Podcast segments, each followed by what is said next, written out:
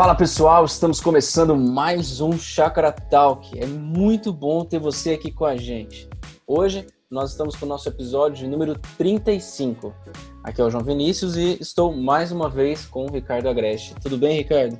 Tudo bom, João. Ah, espero que esteja tudo bem com você, sua família, assim como com a família dos nossos ouvintes. É muito bom a gente poder caminhar mais um pouco aqui na compreensão ah, do que a palavra de Deus tem a nos dizer ah, nesses tempos complexos e de crise que nós estamos vivendo. E agradecer também aqui o, o Aquila, nosso editor, que está sempre aí nos ajudando e checando se está tudo certo. Valeu, Aquila.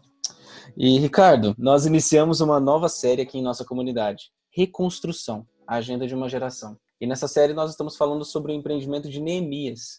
E para aqueles que não estão muito familiarizados com quem é Neemias, o que ele fez, em que momento histórico ele está, você pode falar um pouquinho mais para a gente sobre isso? Bom, a gente precisa lembrar que é, o povo judeu, o povo de Israel, é, viveu durante um período ali no território conhecido como Canaã e num determinado momento, uh, o povo no entorno da cidade de Jerusalém, da tribo de Judá, é, é levado cativo para o Império Babilônico. E no Império Babilônico eles permanecem cerca de 70 anos, quando o rei Ciro, persa, medo-persa, invade a Babilônia, reconquista a Babilônia como seu território e envia ou dá autorização para o povo judeu retornar à cidade de Jerusalém e à região. Mas nem todos os judeus voltam, e três gerações depois, nós encontramos Neemias, ah, um judeu que vive no contexto do Império Persa, e o início do livro de Neemias registra um episódio por volta do ano 445 a.C., e para aqueles que gostam de história, ah, esse ano, 445, está mais ou menos um século depois ah, que os judeus voltaram para Jerusalém e região para reconstrução do templo e da cidade, e um século mais ou menos antes da invasão de Alexandre o Grande, quando ele faz da Pérsia propriedade do seu grande e enorme império. Então, Neemias é esse judeu que vive no Império Persa e que se torna um oficial do rei. Ele tinha uma posição muito importante. Ah, o texto diz que ele era copeiro do rei, e a maioria das pessoas, quando escuta esse termo, pensa ah, cuidava da copa do rei, Neemias cuidava dos copos do rei. Não, é, o copeiro era uma figura de extrema confiança do rei, pois absolutamente nenhuma bebida e nenhum alimento ah, chegava para o rei antes que o copeiro provasse. É, o antecessor do rei Artaxerxes morreu envenenado. Logo, ah, o copeiro era um indivíduo de extrema confiança do rei, aí que protegia a vida do rei. E essa é a posição que Neemias ocupa, esse é o lugar na história em que se encontra esse indivíduo quando a gente vai começar a refletir sobre as ações dele, as decisões dele é, e como ele foi usado por Deus nesse processo de reconstrução da vida na cidade de Jerusalém. Nós estamos falando sobre reconstrução, né? Neemias é uma personagem bíblica que trabalha nesse sentido. Como que você entende a reconstrução no sentido de que, para nossa geração, a gente é muito imediatista e a gente quer construir as coisas de uma hora para outra. E o que me chama a atenção é que a destruição é repentina, mas a reconstrução demora, exige reflexão, cuidado. Então, como que a gente pode agir para trabalhar nesse empreendimento de reconstrução? E por que reconstrução? É interessante a sua pergunta, João, porque quando a gente pega a geração de jovens é, do pós-Segunda Guerra Mundial, essa é uma geração que levou ah, 20, 30 anos para construir ah, o seu patrimônio, para construir a sua riqueza. Nós temos inúmeras histórias de grandes empresários que construíram a sua empresa e a sua influência, mas ao longo de 30, 40 anos de muito trabalho a geração mais jovem, a sua geração, talvez não seja nem filha dessa geração, mas neta dessa geração. Então, a geração mais jovem realmente é, entrou no mundo e no mercado de trabalho achando que as coisas já estão prontas. Até porque ela vive num mundo que constantemente oferece tudo pronto. Você precisa de dinheiro, você passa no caixa eletrônico e digita sua senha com o cartão e você tem o dinheiro. Você está precisando de uma pizza, você liga, em 15 minutos você tem a pizza é tudo muito instantâneo. Nós estamos vivendo um momento na história em que o impacto da pandemia gerada pela Covid-19 é, alcança todas as esferas da sociedade e principalmente a economia. Os governos estão investindo uma grande quantia de dinheiro, não apenas no combate da pandemia, mas para minimizar as dores sociais dos mais vulneráveis. E isso vai se refletir, talvez, nas nas próximas décadas a, a falta de investimento dos governos em áreas a, que são prioritárias. As empresas, algumas empresas de alguns setores, efetivamente, elas se tornaram é, muito menores e algumas vão caminhar para abertura de concordata por falta de recursos financeiros. Então, nós vamos ter que mudar o nosso paradigma de pensamento. É, nós não vamos ter as coisas prontas e nós não vamos mudar a realidade na qual nós nos encontramos em dias, semanas ou meses. Nós precisamos começar a pensar na vida como um projeto de reconstrução que vai levar anos, em alguns casos, em grandes organizações, até mesmo décadas. E é interessante, acho que, relacionar isso ao caso de Neemias, né? Porque Neemias, ele se planeja, ele se prepara, ele busca os recursos, ele busca pessoas para estar tá junto com ele. Eu acho interessante que, juntando ao imediatismo, a, um dos perigos que a nossa geração enfrenta também é o individualismo, né? Onde a gente entende que a reconstrução vai ser um empreendimento de uma pessoa só. E aí eu quero fazer um parênteses, porque, é, e queria que você falasse para a gente sobre isso. O que, que você acha que, é, para nossa geração, para a geração que vem aí, que vai trabalhar mais ativamente nesse projeto de reconstrução, o que, que ela precisa ter para que ela consiga, de fato, assim, empreender uma reconstrução que seja significativa para o mundo, que seja é, significativa com os dons que tem, Deus tem dado a ela? Bom, eu, eu, creio que, primeiramente, essa geração precisa se conscientizar de que precisa ter paciência como eu disse, eu, eu acho interessante, João, que é, a palavra grega usada no Novo Testamento a palavra paciência, ela é a mesma palavra que é traduzida por perseverança, mas na língua portuguesa, é, paciência dá uma conotação de maior passividade e perseverança uma conotação mais ativa, mas a palavra grega é a mesma, ou seja, quando eu penso em paciência, eu penso em perseverança. Ou seja, é paciência porque as coisas não vão se resolver ah, da noite para o dia. É, nós vamos ter que fazer as mesmas coisas com grande excelência, nós vamos ter que aprender a se dedicar a determinadas atividades, a determinados processos a médio e longo prazo e a gente vai ter que perseverar. E esse vai ser um exercício emocional muito intenso para essa geração mais jovem que sempre esteve envolvida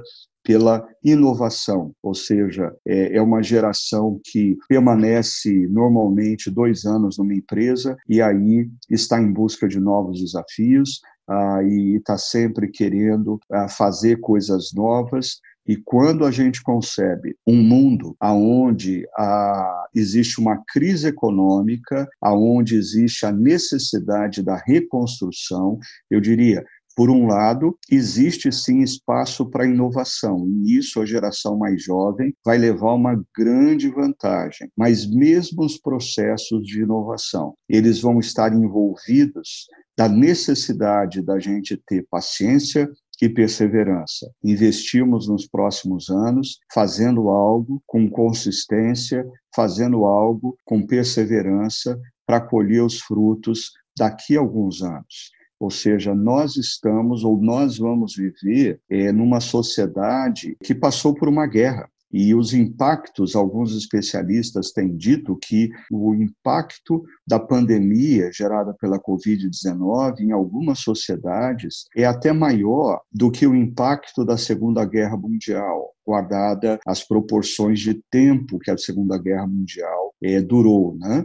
Por quê? Porque na Segunda Guerra Mundial a Europa parou A guerra acontecia na Europa, então a Europa parou, mas todo mundo ao redor da Europa estava tendo uma produção hiperacelerada para sustentar a guerra e a vida na própria Europa. Diferentemente, a pandemia paralisou o mundo, a pandemia paralisou todas as sociedades. Então, é, nós precisamos nos conscientizar de qual é a realidade que nós vamos enfrentar e a gente tem que pensar que nós não estamos ainda no pós-pandemia, nós estamos ainda vivendo a pandemia e a geração mais nova precisa se preparar emocionalmente para exercitar a resiliência, a paciência na construção a médio e longo prazo, a perseverança em fazer o que faz com consistência e excelência.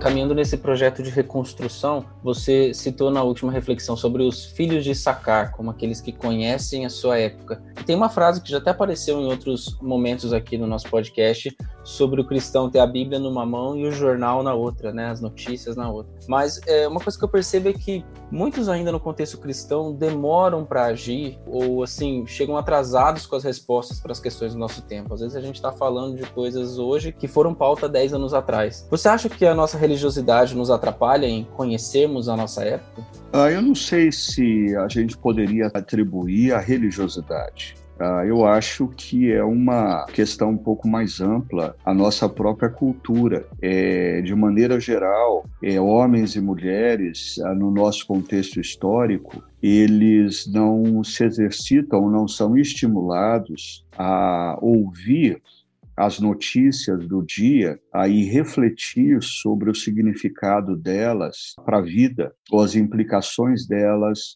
para a vida, talvez porque nós fazemos parte de uma geração que tem excesso de informação. E o excesso de informação faz com que a gente não tenha tempo para refletir sobre eh, as implicações dessa informação. Aí eu me lembro ah, do falecido Robson Cavalcante, que já na década de 90 do século passado, ou seja, mais de 20 anos atrás, ele já dizia que a nossa geração ela sabe absolutamente tudo o que aconteceu nas últimas 24 horas, mas não faz a menor ideia do que isso significa à luz dos últimos 24 anos. Ou seja, o excesso de informação, essa informação imediata que nós temos, nos leva à alienação. É interessante que o conceito alienação era muito trabalhado nas universidades nos anos ah, 70, 80, tá, dizendo que a falta de informação gerava alienação do povo. Né? Ah, e a gente talvez viva hoje o lado oposto dessa crise, o excesso de informação gera alienação. E os mais jovens, é, eles têm tanta informação nas redes sociais, são tantas notícias, são tantas coisas, são tantos posts, que nós não temos tempo para parar e refletir o que está acontecendo no nosso mundo atual, o que significa isso à luz dos últimos 20, 30 anos, quais são os impactos disso é, sobre as nossas vidas no futuro. Deixa eu dar só um exemplo. É, a gente escuta notícias por, de, de, empresas relacionadas às redes sociais, como Instagram, Facebook, discutindo com os governos sobre o conteúdo que transita ah, nas suas ah, redes e normalmente Facebook, Instagram e outras redes dizem: ah, nós não entramos no mérito é, do conteúdo. É interessante como isso é cultural. Mais e mais eu vejo pessoas em empresas, em organizações, em igrejas, quando elas estão diante de uma situação de conflito, aonde uma pessoa tem uma perspectiva da situação, a outra pessoa tem uma outra perspectiva da situação, eu escuto normalmente essa frase: "Ah, eu não vou entrar no mérito da questão", como se os fatos nunca tivessem verdade, como se os fatos tivessem sempre verdades no plural, e cada um, na sua perspectiva, tem uma verdade. Então, por que, que nós ouvimos tanto essas grandes empresas ligadas às redes sociais dizerem não, nós não podemos entrar no mérito do conteúdo. Por quê? Porque nós estamos no mundo de pós-verdades. Ah, e isso vai afetando os nossos relacionamentos. Ah, e, de repente, quando, há duas semanas atrás, ah, o Facebook é, faz um dossiê, aí apresenta dizendo, não, olha, existe isso, isso, isso acontecendo.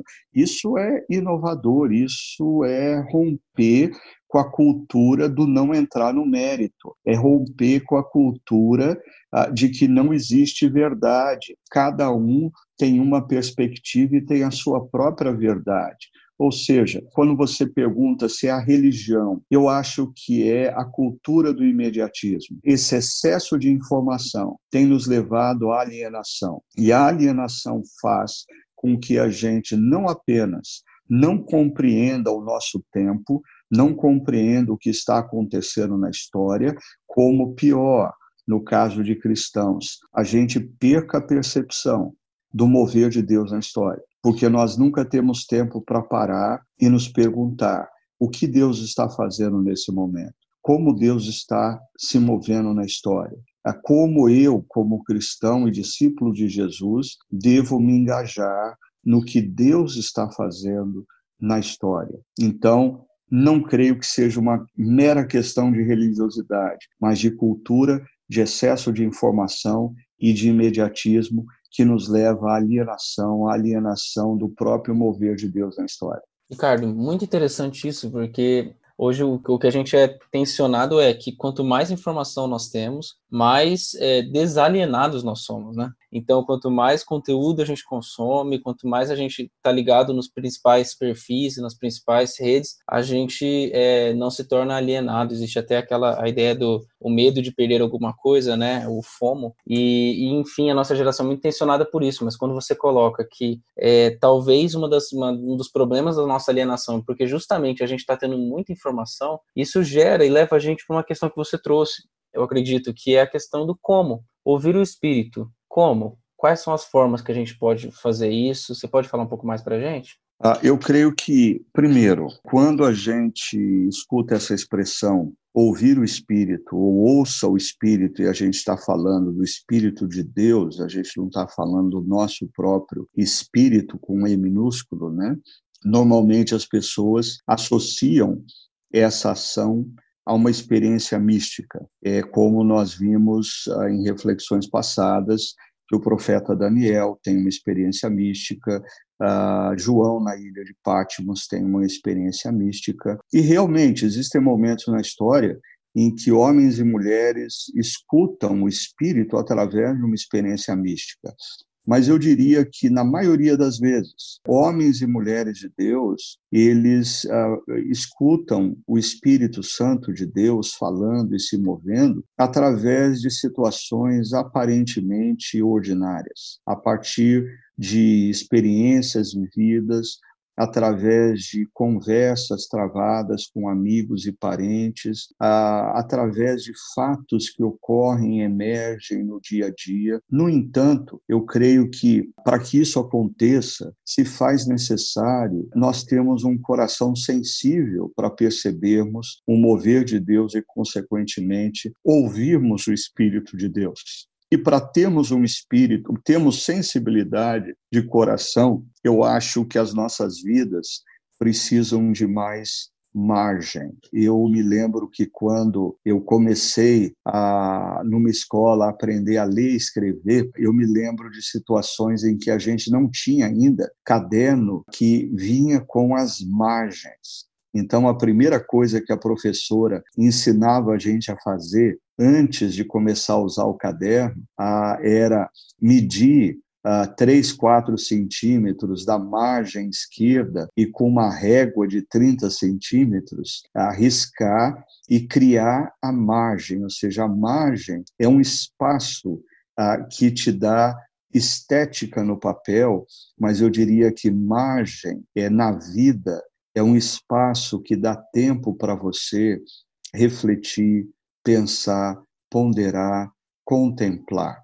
Então, eu, eu acho que nós vivemos num mundo onde muitos jovens profissionais têm entendido que eles precisam, por exemplo, chegar ao pós-doc o mais rapidamente possível. E aí nós temos uma geração de doutores e de pós-doc que tem muita informação, leram muitos livros, mas pouquíssima sabedoria. Eles pouco têm a acrescentar na vida. Eles impressionam com seus discursos, porque eles citam filósofos que ninguém leu, eles citam psicólogos que são desconhecidos da grande maioria do público. Eles não conseguiram conectar o conhecimento adquirido à vida, à realidade. Por quê? Porque eles não deram margem. Eles foram de um curso para outro curso, ah, sem darem margem, por exemplo, à prática, darem margem ao tempo dedicado à, à, construção a partir do conhecimento, eles não deram margem para reflexão mais correlacionada às necessidades das pessoas. E vindo para o mundo, saindo do mundo acadêmico e adentrando no mundo ah, das redes sociais e das nossas vidas, o mesmo acontece conosco quando a gente vive dia após dia em busca de informação, o que é importante, a gente precisa ressaltar isso, mas é, nós não limitamos as nossas fontes de informação e aí o nosso coração e a nossa mente vai se tornando um verdadeiro caos de vozes e nós não damos tempo para estruturar a partir do que nós ouvimos, o que é verdade, o que é opinião, a partir do que nós lemos, ah, o que é significativo para a vida, o que não é significativo nesse momento, a partir do que nós escutamos de um amigo, o que tem que ser incorporado na nossa agenda, o que não deve ser incorporado na nossa agenda porque não faz parte da essência da nossa missão. Então, é, ouvir para que nós possamos ouvir o Espírito, se faz necessário sensibilidade. E sensibilidade é construída ah, num contexto de uma vida com margens, é, vidas completamente tomadas pelo trabalho, ah, pela busca de informação, pela busca de titulação acadêmica, via de regra, são vidas que não têm margem e tempo para contemplação. Aí eu termino, João, lembrando que na filosofia grega existia a valorização do ócio. A nossa cultura é, recrimina o ócio e até usa o ócio como sinônimo de preguiça, o que são coisas completamente diferentes. Né? Mais recentemente, décadas atrás, um filósofo italiano resgatou essa questão do ócio, falando do ócio criativo. Ou seja, o ócio criativo é esse momento de margens que nós criamos, o tempo de devoção, o tempo de oração, o tempo de silêncio na presença de Deus, fazem parte dessa margem. O sábado, pessoas que trabalham sete dias por semana vão perder a capacidade de perceber o mover de Deus e terem sensibilidade para a voz do Espírito Santo. O sábado, ele é uma espécie de margem que nós criamos para que a gente possa perceber o mover do Espírito e sermos sensíveis à voz dele.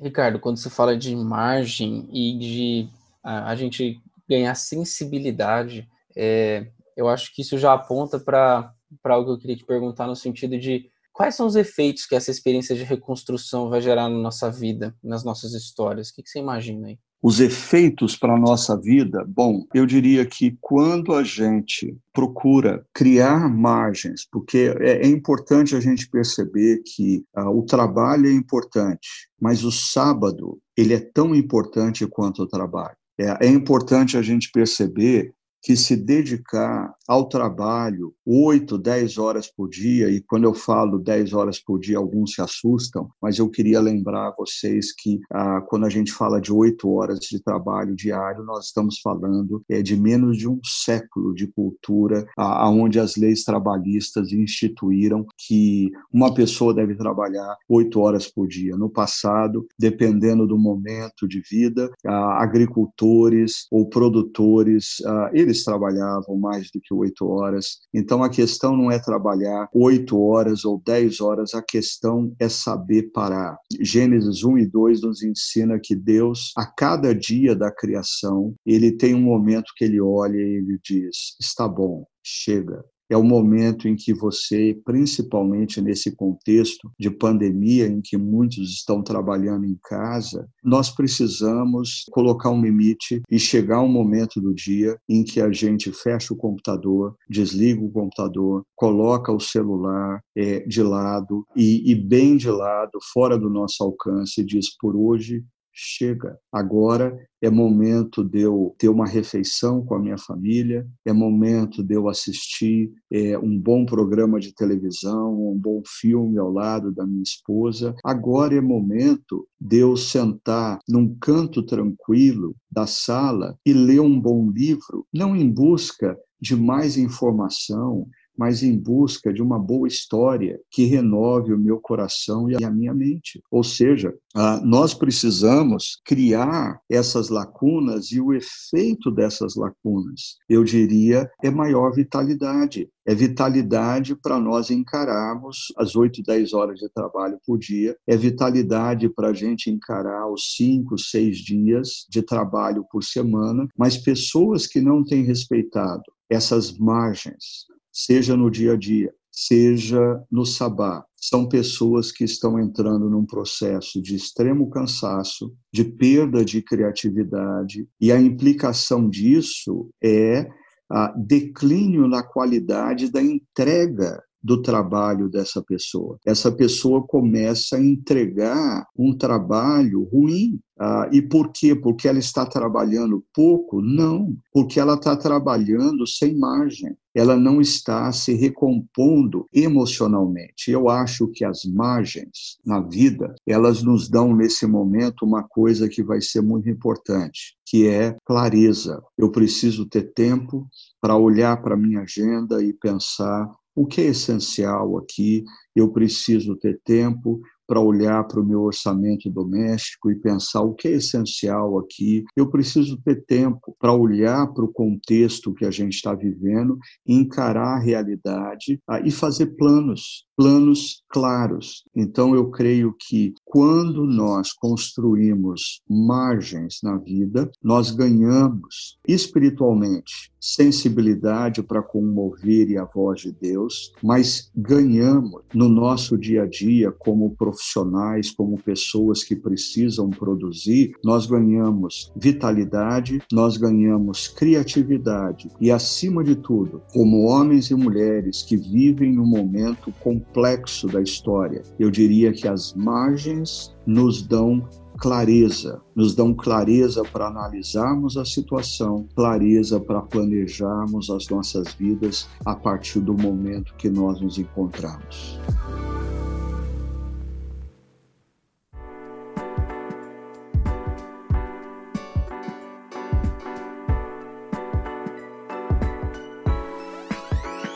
Coisa que me vem à mente quando você fala sobre o sábado, sobre as margens, é que a gente está redescobrindo o sábado como um artifício de resistir a essa cultura que nos pressiona, que nos tensiona a todo momento, né? É, mais do que apenas descansar, né? A gente está redescobrindo o que é de, de fato descansar em Deus, descansar que Deus é o nosso provedor, que Ele tem cuidado das nossas vidas. É, eu, eu acho que a gente até tem encontrado, ressignificado o próprio sábado, né? Que durante muito tempo a gente olhou o sábado apenas como um dia, é, um day off, né? Um dia onde eu não estou fazendo nada. Mais do que isso, é um dia onde eu, me, eu coloco o meu coração naquilo que importa diante de Deus e coloco as, o meu trabalho também diante dele eu acho que isso que você fala me, me, me traz muito essa, essa, ideia de a gente criar um espaço na nossa agenda, da gente lembrar que Deus já intencionou esse espaço na nossa agenda para que a gente reflita, a gente descanse e a gente é, coloque as coisas no lugar certo, né? É, eu creio que talvez para algumas pessoas isso esteja acontecendo, mas eu é, sou mais pessimista acerca disso, João. É, a impressão que eu tenho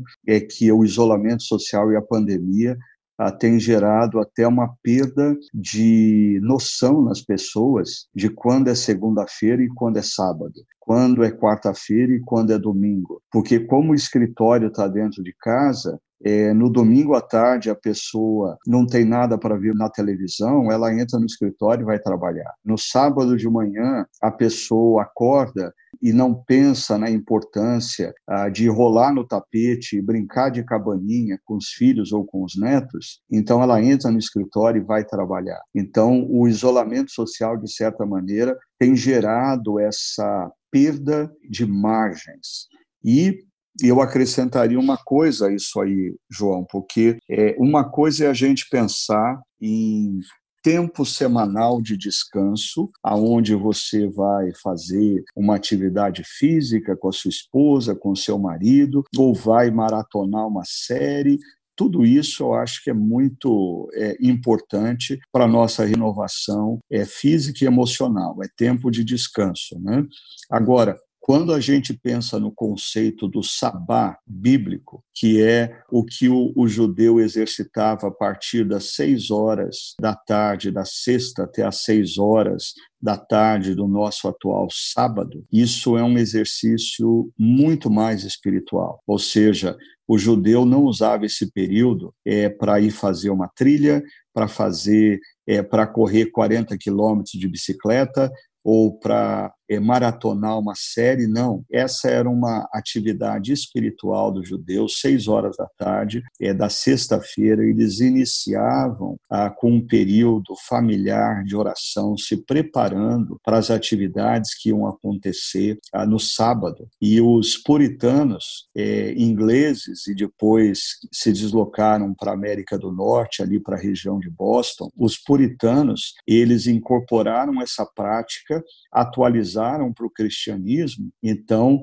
no, no sábado, às seis horas da tarde, a família se reunia para uma refeição e começava o período de oração para se prepararem para ouvir a palavra de Deus no domingo de manhã na igreja. Ou seja, o preparo para se participar do momento de adoração e reflexão na palavra de Deus no domingo pela manhã começava no sábado, às seis horas da tarde. Ou seja, eu acho que a gente precisa tentar é, resgatar nas nossas vidas e aplicar nas nossas vidas o que é o conceito do descanso físico e emocional, aqui uh, todos nós precisamos, mas o que é o conceito do sabá, que é uh, aquele período em que você se dedica para junto com outros irmãos e irmãs, a adoração a Deus. E eu gosto sempre de lembrar que, para mim, esse momento de adoração a Deus é um momento em que a gente ganha foco, porque ao longo da segunda, terça, quarta, quinta, sexta, sábado, eu sou pressionado por tantas demandas e atividades que fazem muitas vezes eu começar a achar que a vida tem a ver comigo, que eu estou no centro do universo. E aí, quando eu paro para adorar a Deus com alguns irmãos e irmãs, eu sou lembrado de que o centro da vida e do universo é Deus, não sou eu. Então eu readquiro o foco. E aí, quando eu penso e reorganizo a minha vida e coloco Deus no centro, chega o momento de eu ouvir a palavra de Deus. E a palavra de Deus, quando ecoa na minha mente, no meu coração, deve reorganizar as minhas prioridades. Agora, perceba como essa experiência de adoração a Deus comunitária e ouvir a voz de Deus através da palavra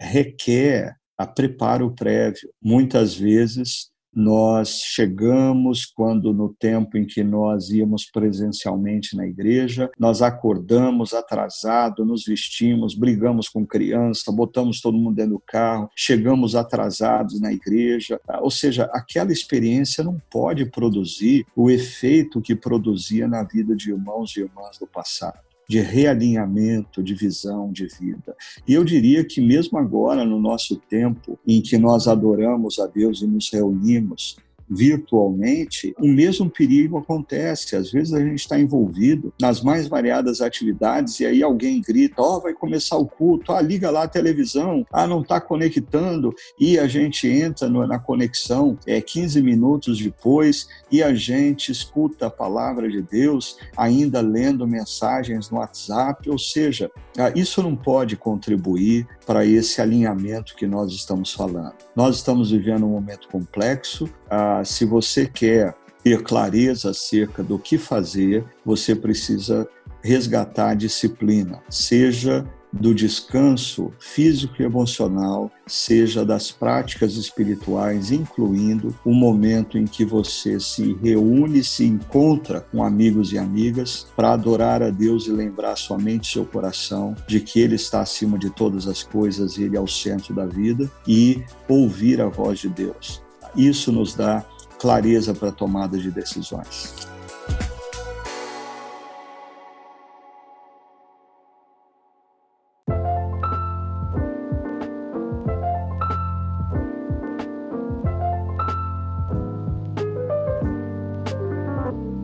Você comentou na, na, na, última reflexão sobre esse momento de era do gelo sobre a, a nossa reinvenção agora ser um imperativo para os próximos anos. Mas uma coisa que a era do gelo traz é que esse período vai ser um pouco mais demorado do que a gente pensa, né? E a gente está atualmente vivendo uma, uma grande tensão, né? Os negócios querem voltar, as, as, cidades, os prefeitos estão todos trabalhando para que as cidades voltem. E assim, como que a gente pode lidar então com esse período é, onde a gente vai ter ainda anos para construir alguma coisa e ao mesmo tempo todo mundo quer, quer voltar assim que possível? Ah, eu, eu acho, João, que a gente precisa perceber que a, o que está acontecendo no Brasil, na sociedade brasileira, é distinto é, do que está acontecendo em boa parte do mundo. Porque Uh, muitos países, principalmente ali na Europa, eles é, alcançaram o topo dessa pandemia uh, em termos de número de mortes e contaminados, uh, mas como eles haviam feito é um programa muito sério de isolamento, de principalmente testagem da população e não basta testar, era isolamento, testagem da população e identificação daqueles que estão positivos e acompanhamento deles no processo do isolamento. Ah, isso fez com que ah, o número de mortes, o número de contaminados caísse e esses países entrassem ah, num período que a gente tem chamado de dança, né?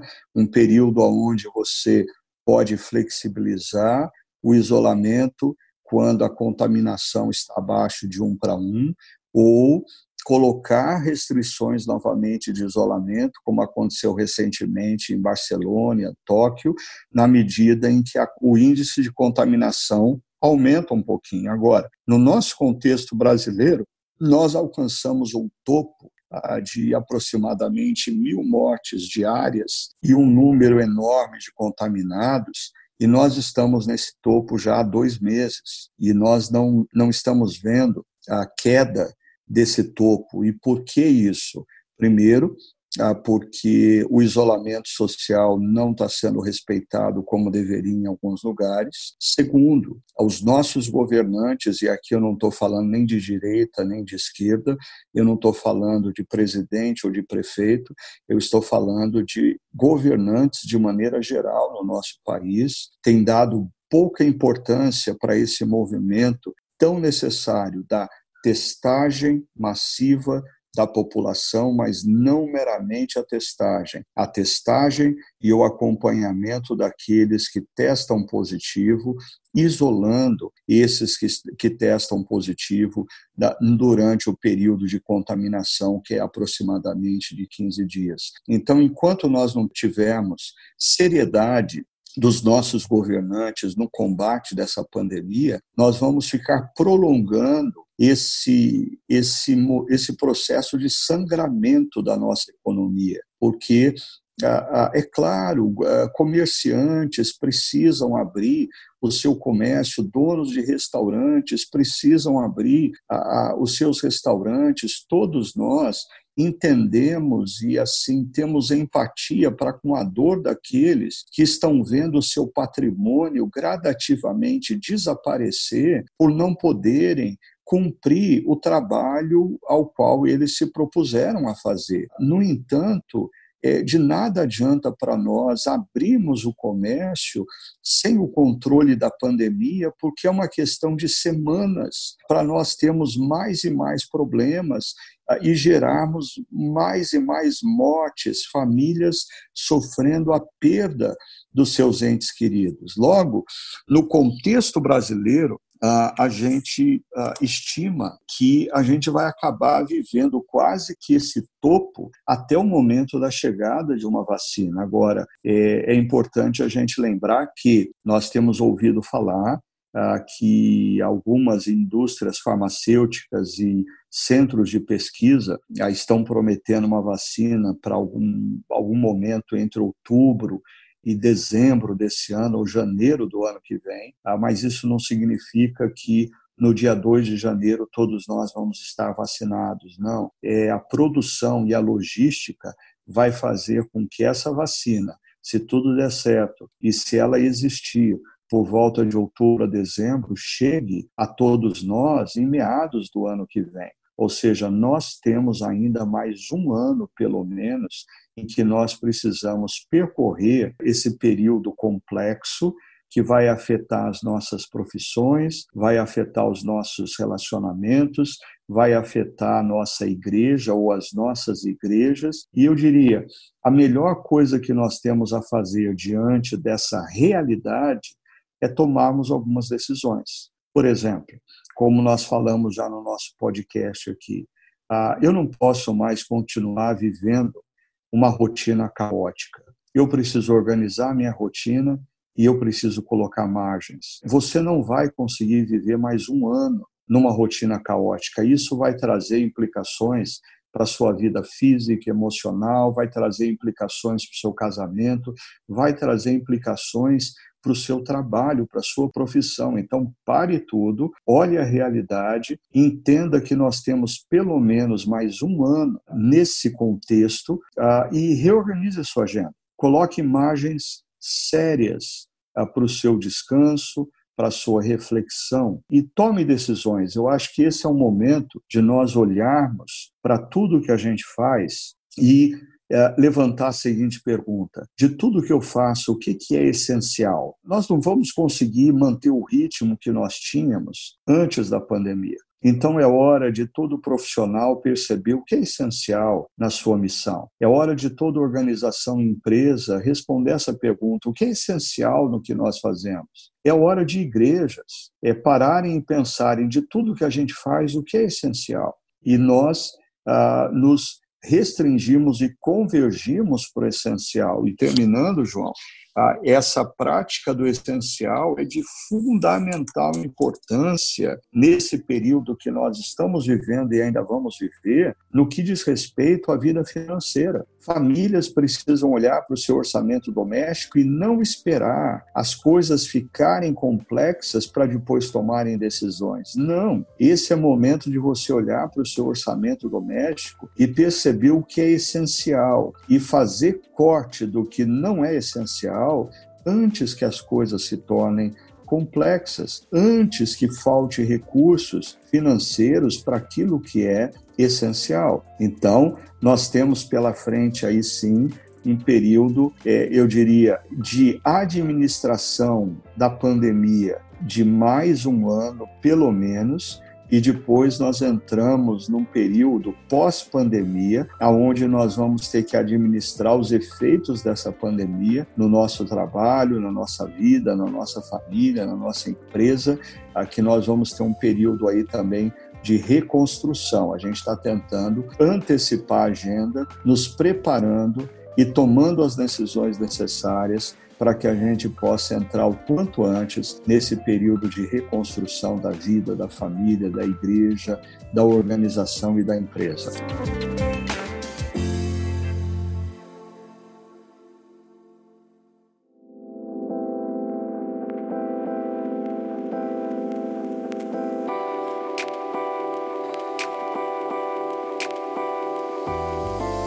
trazer aqui uma pergunta da Paula.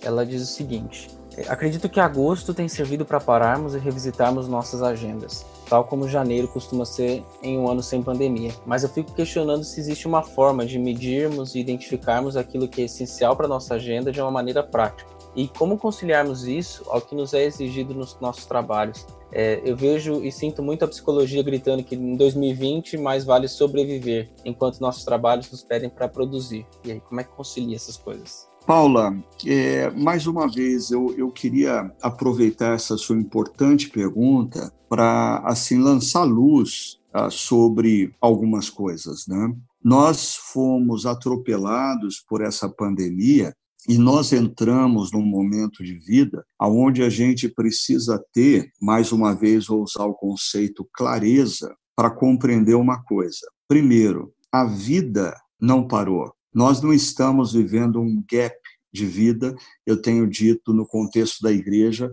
a igreja não pode ver esse momento como um gap é, na missão. Eu sei, algumas pessoas, assim, infelizmente, passaram a ver esse momento como um momento em que eles vão simplesmente assistir o que a igreja produz. Eu diria, não, não faça isso. Esse é o momento de você também participar ah, do que a igreja faz e está fazendo no mundo e na sociedade atual. Então, ah, nós não entramos num período sabático, nós não entramos num período de férias, nós não entramos num período de licença. Nós trabalhamos para empresas e organizações e as empresas e organizações elas precisam é, do resultado no nosso trabalho para continuarem existindo no momento de crise e, consequentemente, nós precisamos que as nossas organizações e empresas sobrevivam a esse período de crise para que a gente tenha trabalho e, consequentemente,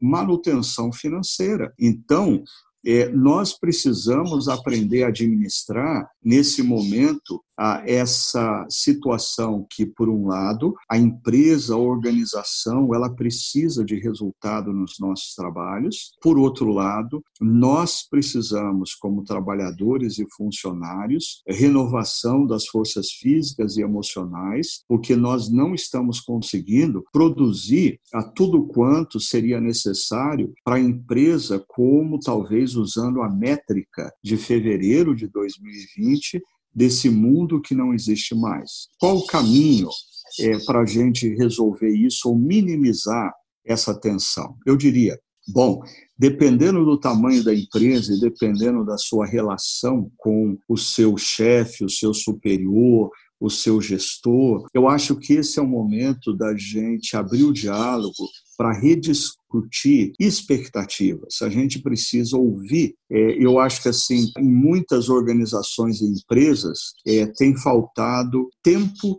de diálogo. Eu acho que está todo mundo tão cansado do digital que se reúne para discutir trabalho, mas não se reúne para ter conversas sobre a vida. E eu acho que a gente precisa abrir o diálogo sobre a questão qual é a expectativa. Qual é a expectativa do meu gestor acerca do meu trabalho, é, uma vez que eu estou trabalhando home office? uma vez que eu estou procurando me dedicar, mas eu sou interrompido a cada 50, 60 minutos pelo meu filho pequeno. Qual é a expectativa dele diante desse contexto? E também qual é a minha expectativa como funcionário, como empregado de uma empresa, acerca ah, do meu gestor, do meu chefe, do meu diretor e assim por diante. Eu tenho falado muito que parte da nossa crise tanto na área da educação, alunos e professores, como na área da empresa, funcionários e gestores, está relacionada ao fato de que nós estamos usando a métrica de fevereiro de 2020 e essa métrica não é mais funcional em agosto de 2020. Nós precisamos rediscutir as métricas Juntos nós precisamos perceber de tudo que nós fazemos o que é essencial. Ah, e aí, você que é funcionário, que está subordinado a um gestor, perceber quais são as expectativas do seu gestor, o que é essencial para ele, porque às vezes a gente está gastando energia e a gente reclama que a gente está trabalhando demais, a gente está trabalhando demais porque a gente está investindo em coisas que não são parte do essencial para o seu gestor ou, consequentemente, para a própria empresa. Então, eu diria, gestores, precisam dar mais clareza aos seus subordinados, aos seus colaboradores, oferecendo para eles quais são as expectativas. E lembre, essas expectativas precisam ser mais realistas. As métricas de fevereiro de 2000 não servem mais. Aqueles que estão subordinados, são funcionários, precisam talvez abrir diálogo para compreender melhor quais são as expectativas dos seus gestores. Agora, eu diria, nós não estamos num período de mera sobrevivência. Nós estamos num período que eu diria até mesmo que a produtividade faz parte da nossa sanidade. Se nós pararmos de produzir, o senso de não realização vai contribuir com o flerte com a depressão, e com os sentimentos negativos. Nós precisamos, nesse período, perceber que produtividade nos dá senso de realização, e senso de realização é de grande importância para a nossa saúde emocional. O problema é precisamos definir com clareza quais são as expectativas para a nossa produtividade, seja qual for a nossa ponta de trabalho, como funcionário ou como gestor, para a nossa produtividade estar alinhada. Eu diria, eu acho que alguns começaram entendendo a importância da rotina, mas ao longo da pandemia flexibilizaram e perderam a rotina. Outros insistiram e não ter rotina e agora estão vivendo um verdadeiro caos, não apenas físico, mas emocional. E eu junto tudo que nós conversamos nesse podcast hoje, falando da importância da gente é, ter expectativas claras para quem nós prestamos serviço ou para nós mesmos que entregamos um resultado, um trabalho, e nesse contexto a gente ter uma rotina com margens nas quais nós tenhamos tempo para renovar física e emocionalmente as nossas vidas, mas também refletimos sobre o momento e temos clareza para as decisões porque nós ainda vamos viver um período de administração e gestão da crise gerada pela pandemia nos próximos 12 meses e depois nós vamos viver um período pós-pandemia, mas que ainda vai ser de reconstrução.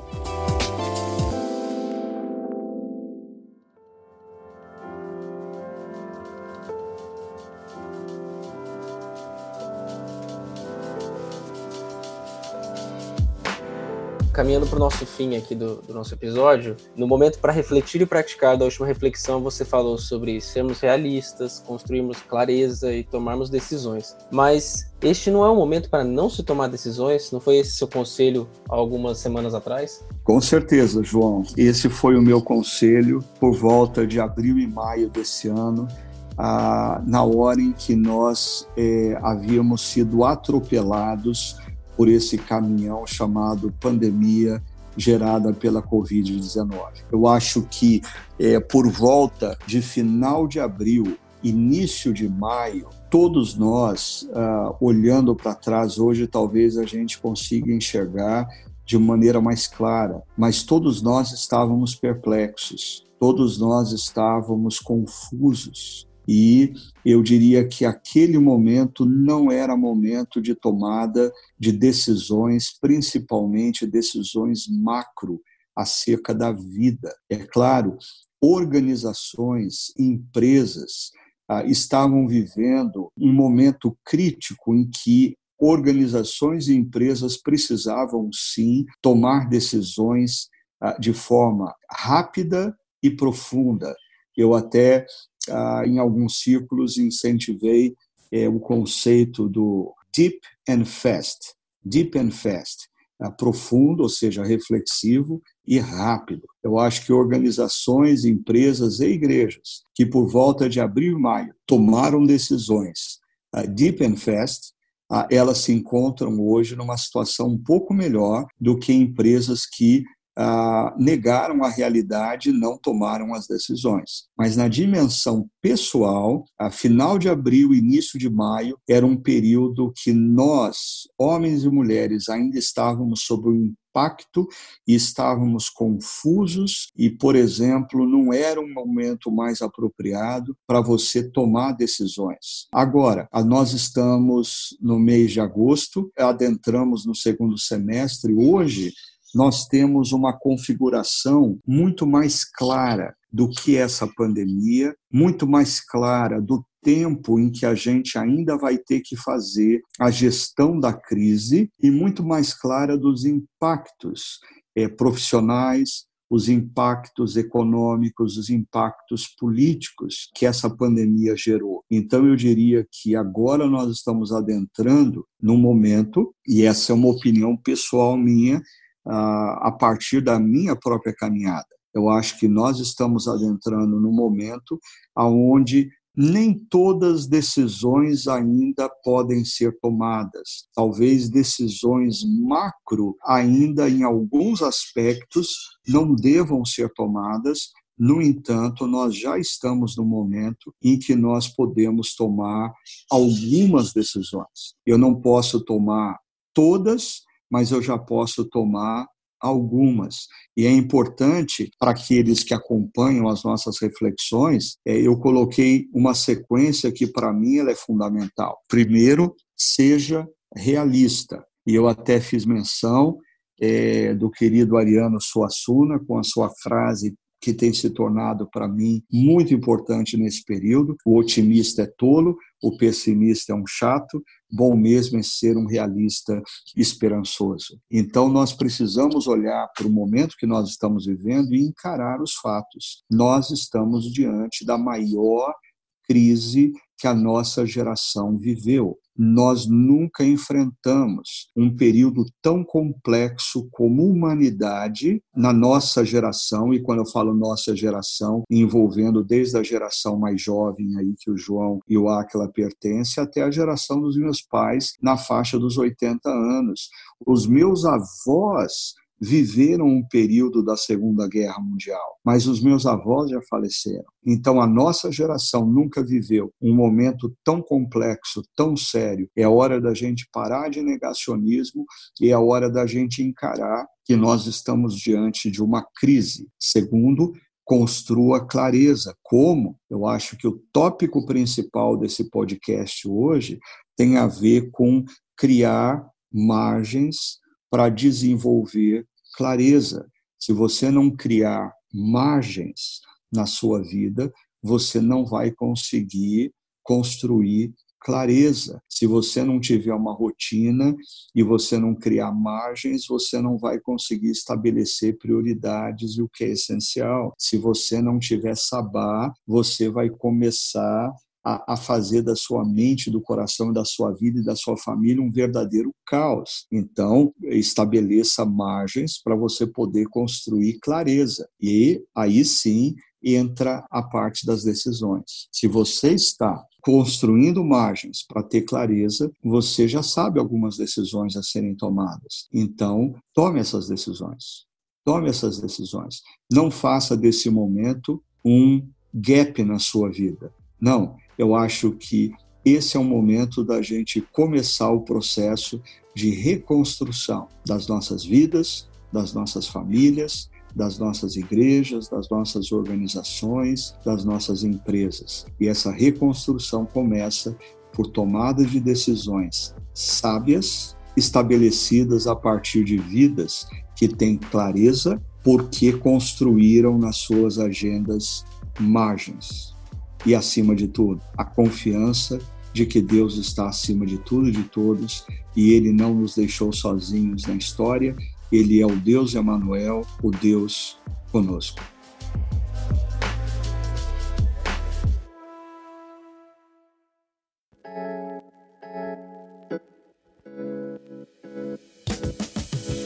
Ricardo, nossa série continua, a série Reconstrução. O que, que vem por aí na próxima reflexão? O próximo tema que nós vamos refletir tem a ver com compaixão. Ah, é interessante que esse personagem que eu mencionei, Neemias, quando ele pergunta para o seu, seu irmão Anani, que havia vindo de Jerusalém, sobre a situação do povo na cidade de Jerusalém, e Anani o informa, Neemias é tomado pela compaixão, ele é tomado pela empatia, ele sente a dor das pessoas que estão sofrendo. E eu creio que o momento que a gente está vivendo é um momento muito crítico, por quê? Porque nós estávamos vindo de uma cultura completamente construída e sedimentada no eu. Então nós entramos nessa pandemia como homens e mulheres que quer nós tivéssemos isso elaborado filosoficamente na nossa mente ou não, nós só simplesmente estávamos vivendo de maneira pragmática os valores da nossa cultura, todos nós estávamos envolvidos por uma cultura que diz que o mais importante é o seu próprio eu. O importante é você se realizar, o importante é você estar feliz, o importante é você buscar os seus interesses. E, de repente, nós entramos nesse momento de pandemia e crise, aonde todo mundo começou a demandar que o outro o acolhesse, o outro o entendesse, o outro o amasse. E isso gerou uma crise sem precedentes em muitas famílias e muitos relacionamentos entre amigos. Nós precisamos resgatar nesse momento de crise o exercício da compaixão, a capacidade de sentir o sentimento do outro e pensar no outro, porque a compaixão vai ser essencial na reconstrução dos nossos relacionamentos. Muitos relacionamentos foram quebrados nesses últimos cinco meses o isolamento social não gerou só distanciamento geográfico entre pessoas, tá? gerou, em alguns casos, é, desencontros afetivos, desencontros de ideias, afetou relacionamentos de amigos de anos e a gente vai precisar reconstruir isso. E um elemento fundamental nessa reconstrução é a compaixão. É sobre isso que a gente vai refletir ah, na próxima mensagem da nossa série. Muito bom, Ricardo. Queria convidar os nossos ouvintes. Você está acompanhando esse episódio na data que ele foi lançado, então você pode acompanhar ao vivo essa reflexão do pastor Ricardo no domingo às 10 horas da manhã. É só você entrar em chakra.org/online ou nos nossos canais no YouTube, no Facebook, que você vai poder assistir essa transmissão. E também depois, durante o domingo, você acompanhar ela na íntegra. É, nós estamos chegando aqui ao fim de mais um episódio do nosso podcast. Eu quero agradecer muito por você estar aqui com a gente. Fique conectado conosco nossas redes sociais e compartilhe esse conteúdo com outras pessoas para que mais pessoas possam ser abençoadas também. Nós continuamos em missão e para acompanhar tudo que a gente tem feito é só acessar nosso site chacara.org e acompanhar as nossas redes sociais. Um grande abraço, que Deus abençoe muito a sua, sua vida e até o nosso próximo episódio.